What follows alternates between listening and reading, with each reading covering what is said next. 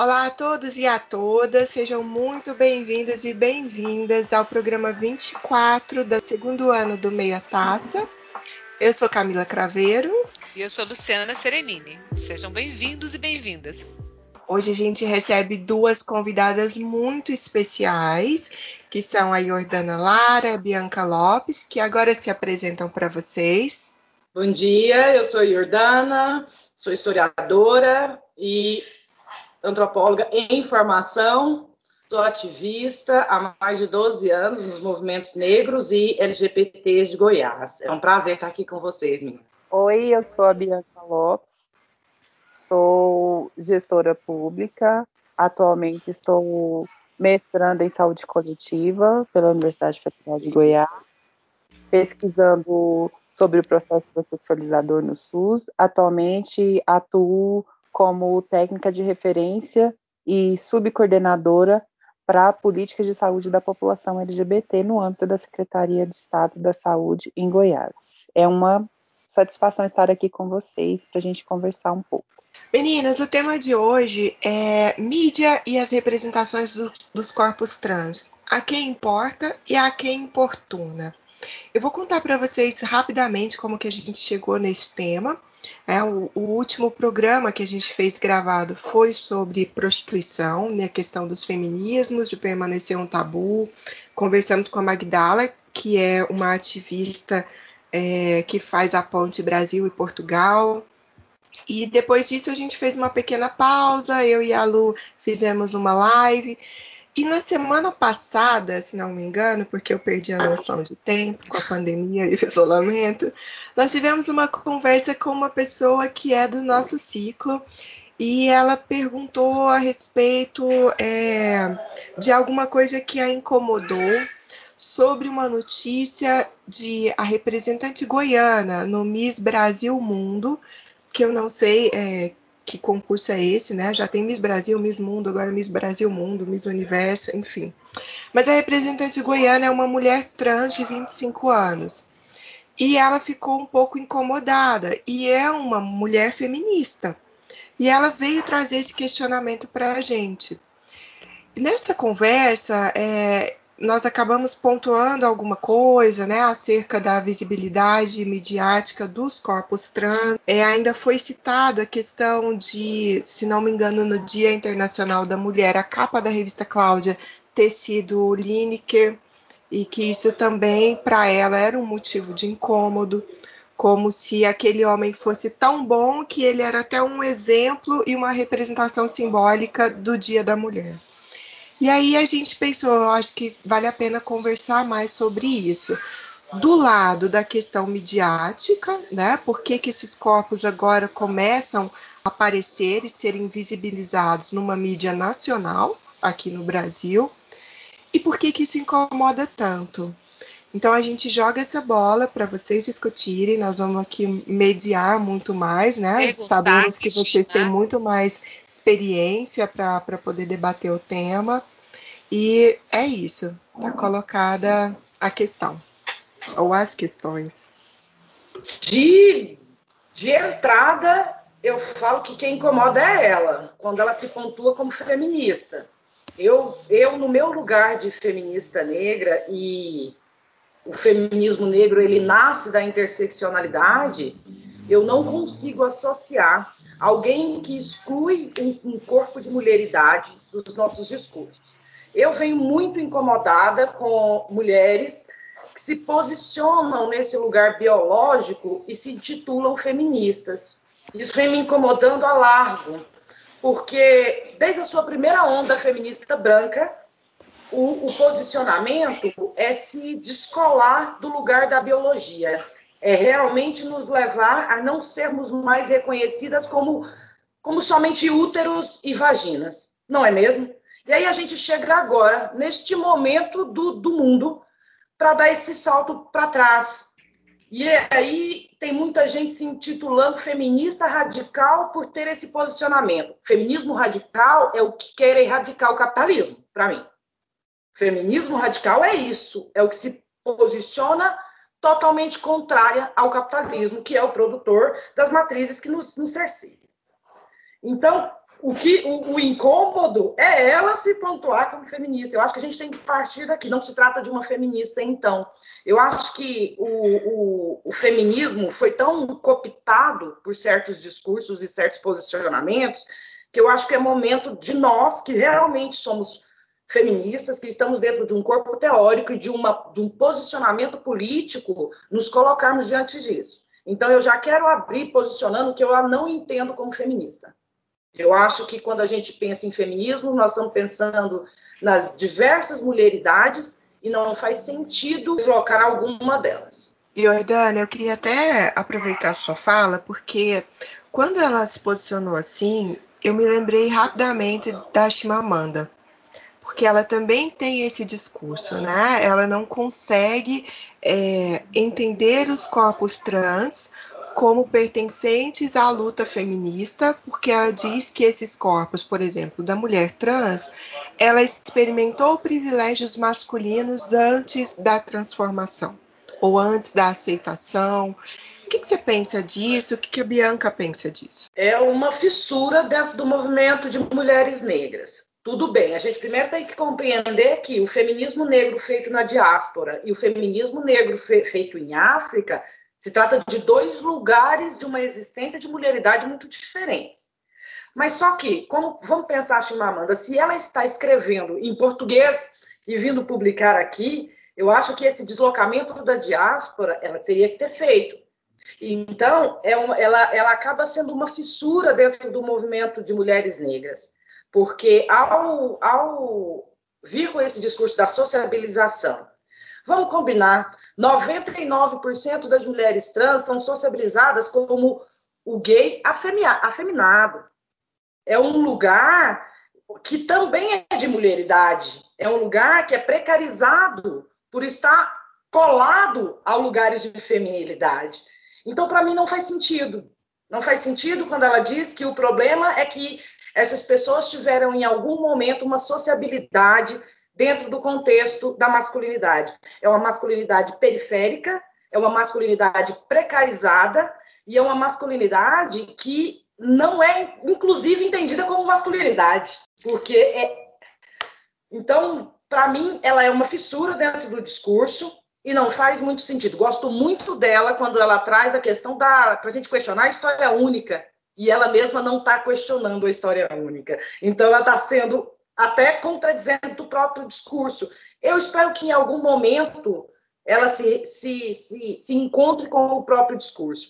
Eu acho que assim, não nascemos prontas. Não nascemos prontas. O esforço é para nos construirmos e desconstruirmos a partir das nossas ações e teorias feministas. Então, que ela consiga encontrar o lugar dela. Até ela não conseguir, ela está com a colega que vocês citaram. Para mim, ela não está como uma feminista. No máximo, como uma femista.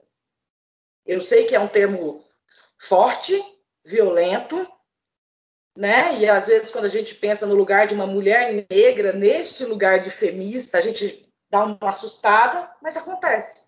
Não é um privilégio racial o bom senso.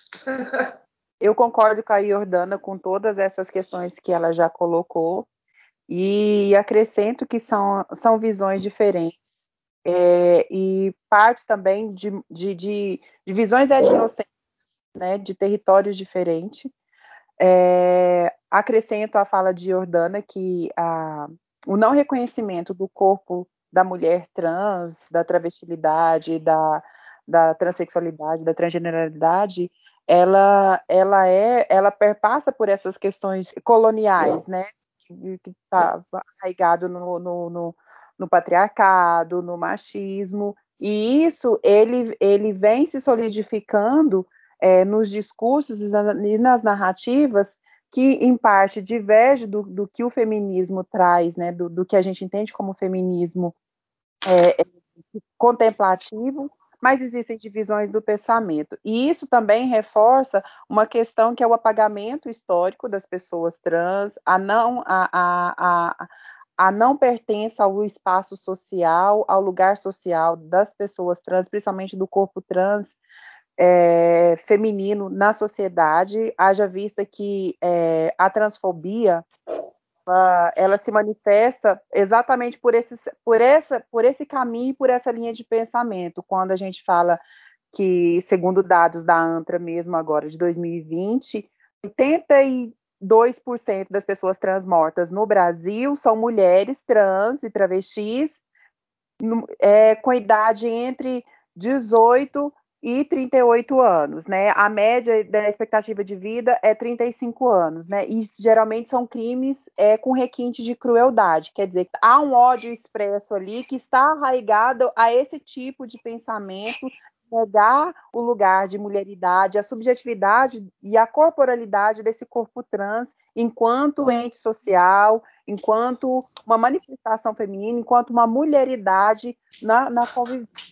Então, isso fica muito claro, né? E aí, quando é, é, a citação que, que a, a, professora Camila fez agora em, em relação a, a, ao, ao, ao, reconhecimento da mulher trans enquanto conhecido privilégio, é, eu considero uma falácia, porque é, ela vem de um, de, um, de um contexto guetizado e já de, de estigmatização e de discriminação, porque a mulher trans, no conceito e no, na leitura social, antes de chegar a esse corpo trans feminino, trans, enfim, travesti, é, é, ela passa pela experiência do corpo gay é, afeminado, e é extremamente é, considerado subjugado dentro do contexto da leitura social, que sofre todas as, as mazelas que a gente sabe em relação é, à, à LGBTfobia, né, que aí caracteriza tudo e, e, e afunila tudo como essa caracterização do ódio e do autoextermínio da população LGBT e principalmente da população trans. Né? população trans, e eu gosto de fazer sempre esse recorte das mulheres trans, das, das, das travestis, porque essas é que dentro desse contexto da população LGBT é quem mais sofre essa carga de ódio exatamente arraigado nessas linhas de pensamentos que foram apresentadas anteriormente. Eu acho, eu fico muito, eu fico muito tensa até de ouvir tudo que vocês estão falando, no seguinte sentido, né? É, a gente não tem propriedade para falar disso, né? Talvez eu e a Camila, talvez a Jordana, com certeza, por estar mergulhada nesses estudos, a Bianca, né? Por ter aí na pele esse, esse, esse convívio. E quando eu ouço falar o que você disse, Jordana, sobre o processo feminista entender desde a primeira onda de que nós não somos útero, para mim é, assim, é aquele choque que, que deixa realmente claro que quando une esse pensamento, nós estamos no século 21 e as pessoas ainda pensarem, mas eu sou mulher, eu amamentei, eu tive filho, meus filhos não trabalham. Gente, e daí? E daí? Né? Quando a gente discute identidade de gênero, a gente quer exatamente que as pessoas entendam que é, não é porque, como a campanha que a gente teve, né, não tem como não tocar, já que a gente está falando de mídia também, não falar da questão da campanha da Natura, né, é, e do, há pouco tempo atrás, um mês e meio atrás, né, Dia dos Pais, não, dia, é, exatamente, né, um mês e pouco nesse mês ainda, né, gente? Tá perdida no tempo, né? Nesse mês ainda de agosto, né? É, quando veio com a, com a Tami, né? Do, a gente está em setembro, quase outubro. Ah, pois é. Ninguém pode editar isso, gente. A gente está perdida. Um mês e meio atrás, eu não sei se eu estou em setembro, se eu estou em outubro, se eu estou em novembro, se eu estou em dezembro, se essa porra desse ano acabou ou não. Né? Então, é, no dia dos pais, e, e, as pessoas ficarem ainda completamente é, desconfortáveis com essa situação. Né? E aí a Bianca diz que quando nessa conversa nossa, sem querer martirizar ninguém, eu acho que é muito bom quando a pessoa chega e coloca, cara, eu me senti um pouco incomodada, o que, que vocês acham? Né? E eu abraço totalmente o sentimento da pessoa que eu conheço, falo que fez essa, essa, esse, esse questionamento, e pensa, peraí, calma, por que que te incomoda? É, por isso do nome do programa, por que que te incomoda? Né? No, é, a mídia também, ao, ao, colocar lá a visão do, do, de um pai que, nossa, mas é mulher, como é que pode representar o homem? Gente, pelo amor de Deus, né? nós estamos no século XXI, né? É, as pessoas querem, querem pensar sobre o cuidado e a representação é, do sentimento sobre forma de corpo, né? Eu, e aí, quando você coloca, não, como é que eu posso dizer que tem privilégio uma pessoa que mulher e foi homem nessa, nessa identificação de gênero, sendo que antes dela chegar nesse processo de ser identificada como mulher, ela sofreu uma discriminação provavelmente gigantesca, psicológica, familiar, é, escola e tudo mais. Pelo menos eu não consigo imaginar um caminho suave para isso. Se pode existir um processo suave de uma, de uma pessoa que nasce é, é, como, vamos só como exemplo, nasce como gênero biológico masculino para chegar à sua identificação como uma mulher trans. Há um processo suave nesse caminho? Você conhece algum processo tranquilo? Bom, eu acredito que seja muito difícil alguém fazer todo esse processo pensando no processo de afirmação de gênero de uma pessoa trans, e aí eu não restringo isso apenas mulheres trans, que eu acho que são a, a, a, quem está mais, mais exposta a esse sistema opressor. Mas os homens trans sofrem isso de tabela também, mais à frente eu vou explicar por quê. Mas, assim, a, a nossa cultura social, de leitura social do gênero, a partir do binarismo, biologizado que lê masculino a partir de uma genitália masculina, ou seja, do pênis, e que lê feminino a partir de uma genitália vagina, é, considerando uma genitália feminina a vagina, enfim, o aparelho reprodutor, está muito introjetado dentro da nossa cultura, da, na, na, na, na, interação social, na leitura social das pessoas, que a gente entende que existe uma, uma, uma toda uma cadeia por trás, que é, é, é, bebe lá na fonte do, do, do, do, do capitalismo para manter uma linha produtivista, né, para gerar mão de obra, né, enfim, que explica um monte de questões. Enfim, mas afunilando isso, é, é, eu, eu particularmente tenho dificuldades em encontrar algum artigo que fale, em, por exemplo, em relação à qualidade de vida de uma pessoa trans que conseguiu fazer esse processo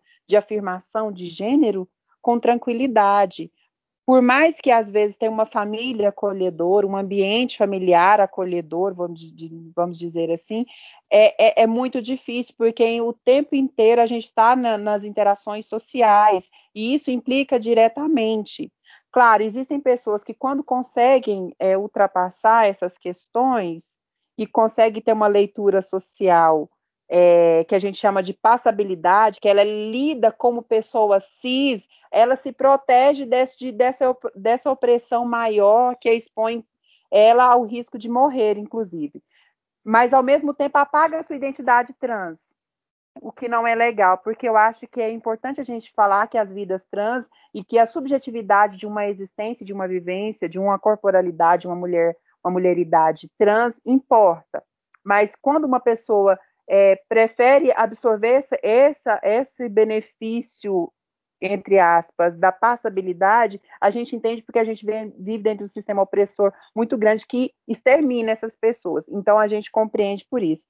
Mas ao mesmo tempo isso, isso é, apaga a nossa, a nossa existência, isso nos apaga, isso nos invisibiliza, e isso reforça que as pessoas trans e as, as, as travestilidades, as transgeneralidades, elas devem se normatizar dentro do padrão cis binário, né? Então, isso é muito difícil, isso ainda causa muita estranheza nas pessoas e, e é, é, necessário é, muita mudança sociocultural para a gente conseguir é, um mundo ideal e seguro eu vou dizer, seguro para as pessoas trans viver. Eu gostaria de fazer só um relato breve aqui, compartilhar com vocês.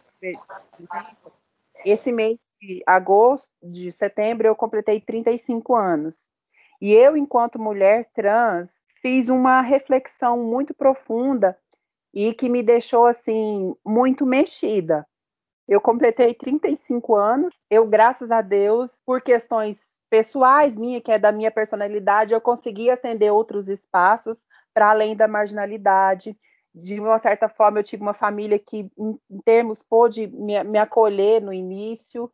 É, eu tive acesso à instrução, eu consegui fazer uma graduação, eu tenho um, um emprego formal, eu estou num processo de iniciação científica, estou dentro da academia, eu tenho, de certa maneira, acesso à informação que isso me ajuda a me proteger, mas eu fico pensando nas outras pessoas. Eu tô cheia de planos ainda para a vida. Aí eu fico olhando para os meus pares. Meu Deus, enquanto eu estou cheia de planos aqui, eu poderia morrer aqui agora, com 35 anos e a minha vida. O quão a gente é injusto, o quão a nossa sociedade é monstruosa com esses corpos, com esses corpos trans femininos, né? O quanto esses discursos que a priori parecem inofensivos, isso me incomoda. Ah, eu eu eu eu entendo, mas não aceito. Ah, isso não está certo. O quanto isso fomenta a violência, o quanto isso fomenta o ódio, o quanto isso fomenta o, o extermínio dessas pessoas. Então, isso é uma reflexão muito forte que eu fiz para mim, que eu gosto de compartilhar com as pessoas, para as pessoas entenderem isso. Porque é, é bem complicado, é, é, é, é muito triste. Quando você, você fica diariamente recebendo notícias, eu estou sempre em contato com pessoas de outros estados, de grupos de movimento social ligado ao movimento trans, todos os dias a gente recebe uma notícia de que uma mulher trans ou uma travesti foi morta, e sempre com requintes de crueldade, decapitada, com centenas de facadas, é, é, é, decepado, o corpo todo decepado, ou a ter fogo ao corpo, como, por exemplo, um caso que ficou bastante emblemático, o caso da Dandara, que ela foi é, humilhada, né, antes de ser morta covardemente, né, monstruosamente, simplesmente porque ela era uma, uma, uma travesti, uma mulher trans. Então, é, é, uma, é uma, uma, uma situação, uma realidade que incomoda muito, e às vezes eu tenho até um pouco de dificuldade de falar, porque isso tem muito a ver com a minha então eu acabo e acabo transmitindo muito para o para o âmbito pessoal, emocional, essa negação da, da, da, identidade trans, principalmente da identidade trans feminina, realmente. E eu, eu sempre recordo que a, a representatividade nos espaços é, e uma representatividade positiva, que dê uma pauta positiva, porque a gente está cansado de ver é, representação de, de pessoas trans, principalmente mulheres trans, é, em contextos de comédias, entre aspas, que só, é, de uma certa maneira, é, chafurda com a, com a imagem da mulher trans, né? Que é aquela coisa caricata, engraçada, exagerada, né? Que não passa nenhum tipo de, de, de condição de, de pessoa completa, como qualquer outra pessoa que pode ser produzir, que pode ser profissional de qualquer área, que pode contribuir na área do conhecimento, enfim, nas, nas, nas, várias áreas do conhecimento. Bianca, primeiro eu quero te agradecer muito pelo seu relato, é muito sincero e ao mesmo tempo muito doloroso. Eu imagino que, que o completar desses 35 anos, né, que é um marco quando a gente pensa na expectativa de vida das pessoas trans no Brasil, é, é uma vitória e ao mesmo tempo é esse olhar também para o outro que infelizmente não consegue a mesma coisa. E aí pensando dentro desses corpos que a Butler considera como corpos abjetos, né, ininteligíveis, porque eles não estão dentro do padrão da hetero normatividade, eu queria perguntar para vocês, meninas, como que vocês entendem, percebem e principalmente se sentem no Brasil atual, com essa onda conservadora e que infelizmente parece que vai prosseguir quando a gente vê um presidente com 40% de aprovação? Primeiro, parabéns, Balzaquiana, né? Amiga, você tá arrasando nos seus 35, tá linda, tá maravilhosa. E a forma com que você quebra essa expectativa de vida da população trans é brilhante e dá esperança, né? Dá esperança e, e, e nos projeta a viver, porque eu acho que é isso, né? A nossa maior resistência é seguir vivendo. E eu acho que tudo que você trouxe, colando com a pergunta que a Camila fez agora, como é que a gente se sente? Eu me sinto em 1851, quando na primeira convenção de mulheres, Sojourner Truth é obrigada a se levantar e perguntar: e eu não sou uma mulher? Então, como historiadora, eu não consigo fugir disso, né, gente? Eu estou sempre fazendo uma linha histórica de como as coisas se dão. Porque é, a gente tem que entender também que gênero e raça são duas coisas que se retroalimentam. Não dá para a gente pensar gênero aqui, identidades de gênero, descolada do lugar racial, porque a, a mulher, como categoria de análise, ela é fundada na branquitude. Então, o que não está dentro dessa branquitude não é mulheridade. Assim como o Attili Mbembe, que é um, um, um, um teórico é, camaronês que eu trabalho, e é ele que vem com a noção de necropolítica para a gente pensar os lugares das políticas que, que fazem as governabilidades dos corpos nas, aqui, onde nós somos colônia, ele diz da, do novo devir negro, né? E eu acho que a transexualidade e a travestilidade é também esse novo devir negro, porque são corpos tratados exatamente como as negritudes. E o que me, o que me salienta é que a, a categoria gênero, como, como categoria de análise, que é, que é cunhada pela John Scott, uma historiadora, ela não é mais suficiente. Exatamente como, a, como, como, como você trouxe, Bianca, porque para mim agora a gente necessita de uma categoria que transborde. Então seria gênero como categoria decolonial de análise, que é o que a feminista argentina Lugones, que infelizmente nós perdemos, traz para a gente. Eu acho que é bem isso, a gente precisa se alargar em termos de análise, isso pensando teoria, mas pensando vivência, eu e como feminista, feminismo, é, feminista negra, que é sabido que a nossa teoria ela só é feita a partir da prática, e quando eu penso nessa prática, o que eu visualizo é novamente uma, um salto é, é muito suicida para trás historicamente. Porque, como eu falei no começo, eu tive que citar Jones, a, a, a Sojourner Truth para falar, olha, em 1851 alguém que também tinha útero, também tinha vagina, estava perguntando se não era mulher. E agora nós estamos fazendo novamente essa pergunta: por que, que a história está fazendo esse loop? A gente precisa pensar o que que se, o que que, o que, o que em nossa ação política e posicionamento faz com que a história não escape de si mesma. Eu acho que é tempo de repensarmos os lugares dos nossos discursos e, e ações políticas. E eu acho que é bem nesse sentido de repensar as categorias que nós estamos analisando o mundo. Porque, igual, pensar na, na, transição, como você disse anteriormente, se existe alguma que é facilitada ou que é o que acontece dentro de um contexto harmonioso, a gente não tem como colocar porque são raras exceções, mas nós temos. Por quê? Porque, inclusive, Goiás, o, o projeto TX já atende a crianças e adolescentes. Então, a gente tem uma movimentação que dá uma esperança aí. Essa semana, eu vi na rede social que uma menina brasileira de 8 anos de idade conseguiu retificar seu nome social. Isso, para mim, foi uma vitória gigantesca Assim como uma pessoa não binária conseguiu se registrar como sexo não definido.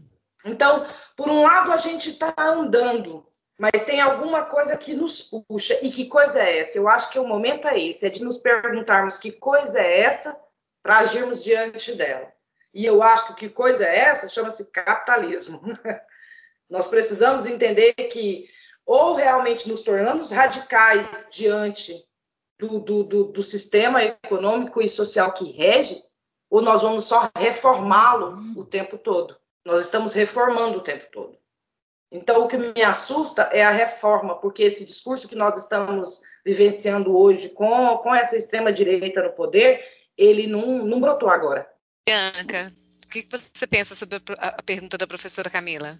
A Jordana muito bem colocou, acho que do ponto de vista é, social, né, uma leitura dessa da, da, da atual conjuntura, é, baseando nessa, nessa linha histórica de como é que a nossa sociedade se constituiu e como é que ela se manteve, né, e como é que ela continua essa manutenção do poder é, e, e, e, de que tipo de mecanismo ela se utiliza para isso, né? Então, assim, eu não vejo outra maneira da gente mudar essa realidade e os retrocessos que a gente está tendo atualmente, se não é, houver um, uma radicalização mesmo, é, um retorno para as nossas bases e nos aproximar ainda mais da, da, da, da, política, porque não tem como a gente mudar a estrutura Se a gente não tiver, quando a gente fala de representatividade, a gente fala disso. Se alguém que compreenda de fato, que seja lugar de fala de fato, para compreender todas essas esses meandros é, excludentes que promovem iniquidade, opressão a todos a, a, esses marcadores sociais. Aqui, hoje, a gente está falando das pessoas trans, dos corpos trans femininos, mas a gente está falando também de raça, de etnia, de, de, de, de mobilidade, enfim, de uma série de outras questões que são invisibilizados e são é, apagados nesse processo. Então, eu não vejo outra forma senão a, a gente se aproximar e parar dessa, de, dessas reformas é, como é que eu posso dizer, esses gatos que a gente faz, né? A gente precisa de uma reforma profunda, de rever várias, várias uh, instituições que a gente tem dentro da nossa estrutura social, né? Multilateral, porque não é só a gente não, não, é só por um viés que a gente vai dar conta de resolver todas essas questões, não. E é um processo longo, árduo, né, e que de, de, demanda muito nosso comprometimento. E é importante que cada a gente tome consciência disso e, e entre nesses espaços, né? E agora eu falando enquanto mulher trans mesmo, para a gente só consegue avanços e recortando para as pessoas trans, nos direitos das pessoas trans, é, a, a, gente só consegue avanços quando a gente toma é, a, a, coordenação do processo, a gente não delega isso para os outros, quando a gente não é, subsidia a nossa fala para ninguém, é que a gente vem e coloca todas as questões. Uh, porque senão a gente uh, corre o risco de, de, de retroceder ainda mais se a gente não alterar esse processo de representatividade, seja do ponto de vista político, no legislativo, no executivo, na academia, movimentar todas essas áreas, né, de uma maneira bem interseccionada para a gente conseguir mudar essa situação. O que a gente já tem cons conseguido fazer, né, caminhar, gatinhar, digamos assim, mas a gente está conseguindo é, galgar alguns espaços, mesmo com todos esses retrocessos, mas eu não vejo outra, outra oportunidade ou outro meio se não for por esses. Olha, é, a, gente fica, a gente fica muito triste de ver que a gente estabelece aqui um tempo para focar numa temática, numa discussão, e esse tempo às vezes chega ao fim de uma forma que a gente não imagina. Fala, poxa, né, queremos ter uma, uma conversa compacta para a gente esclarecer alguns pontos, com pessoas que realmente possam contribuir com esse discurso, com essa fala, com esse questionamento. Então, assim, a gente fica muito feliz, eu acho, falo até em nome da Camila, em ouvir um pouco sobre essa dúvida, sobre esse, sobre esse tema, sobre essa questão que nos foi levantada no início dessa, dessa conversa aqui, que isso é um bate-papo, né? Um bate-papo para poder trazer um pouco de, de perspectivas sobre uma temática que pode ser dúvida para tanta gente, né? Quem somos nós? Nós somos um pouquinho de uma fala que está aí, né? Tentando mobilizar é, abordagens temáticas, conhecimento para as pessoas. E a gente agradece muito já o que a gente pôde responder, discutir, ouvir de vocês. Eu estou aqui encantada com a fala de vocês, sua, Bianca. Estou comentando aqui no, no, com a Camila, né, num privado, falando, nossa, eu estou apaixonada pelas duas, pela fala das duas, né? Da Jordana e da Bianca, e eu tenho certeza que a gente pode, aos poucos, construindo aí um, pouquinho mais de esclarecimento, de reflexão para as pessoas que puderem nos ouvir, né? Dialogar com a gente, na verdade, né? Nem nos ouvir, que eu não quero que ninguém me ouça, quero que dialogue comigo, porque no diálogo a gente cresce, né? Só ouvindo a gente não acontece nada, pode entrar por um ouvido e sair pelo outro, né? Então é legal quando a gente tem um diálogo. E aí, meninas, né, nesse momento né, de encaminhamento para o final desse papo nosso, que poderia rolar por mais umas duas horas ou mais, eu queria falar para vocês que a gente tem um momento aqui nesse programa que a gente fazia quando a gente estava frente a frente tomando vinho e etc. Agora a gente está tomando vinho cada um na sua casa, que é uma surpresa, assim, para quem nunca ouviu, não sei se você já ouviu, Bianca ou Jordana já ouviu o nosso bate-papo aqui, a gente vira para os nossos convidados e fala assim: agora eu quero que você me diga assim, me fala aí alguma coisa para dar uma, uma relaxada ou para incrementar essa discussão. Me dá uma dica, uma sugestão de um livro, de uma música, de um texto, de uma frase que seja inspiradora para você hoje, nesse dia aqui, nesse 26 de setembro, que é o dia que a gente está gravando esse programa. Agora eu já sei que a gente está em setembro, tá, gente? Obrigada por me lembrarem. Né? É, fala aí para a gente alguma coisa, como uma dica para a gente ouvir, para a gente se inspirar para esses próximos dias, já agradecendo muito a oportunidade de falar com vocês. Não, eu gostaria de agradecer o convite para estar aqui conversando sobre isso. A gente sabe que é uma temática que ela demanda tempo para a gente discutir, que são várias questões né, a serem discutidas, né? Mas eu acho que o espaço já foi válido para a gente dialogar sobre isso. É, fica o meu agradecimento e a minha disponibilidade para próximas conversas. É, e uma vez eu li uma, uma frase em um, lugar, eu não me lembro onde, e não me lembro o recorde do autor também. Mas eu acho que ela é muito impactante, ela serve muito para a gente repensar o nosso lugar e nos movimentar enquanto pessoa e mudar a, a realidade, a nossa própria realidade e a realidade do outro. Que ela diz assim: abre aspas, como eu posso estar bem se o meu semelhante amarga a própria existência? Fecha Mulheres incríveis que a gente está recebendo aqui hoje e eu já quero deixar o convite para que conversemos em outros momentos, para a gente aprofundar alguns temas que eu acho que merecem ser mais debatidos.